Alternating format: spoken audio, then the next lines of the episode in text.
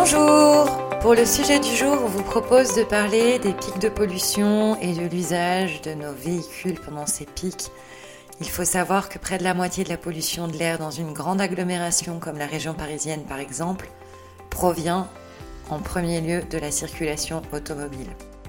Particules fines, dioxyde de carbone, oxyde d'azote, dioxyde de soufre, autant de polluants à ne pas rajouter dans l'air que nous respirons donc il est de bon ton en période de pic de pollution de passer à d'autres méthodes de déplacement lorsqu'on le peut bien sûr. On peut citer par exemple la trottinette, le vélo, la marche à pied, les transports en commun.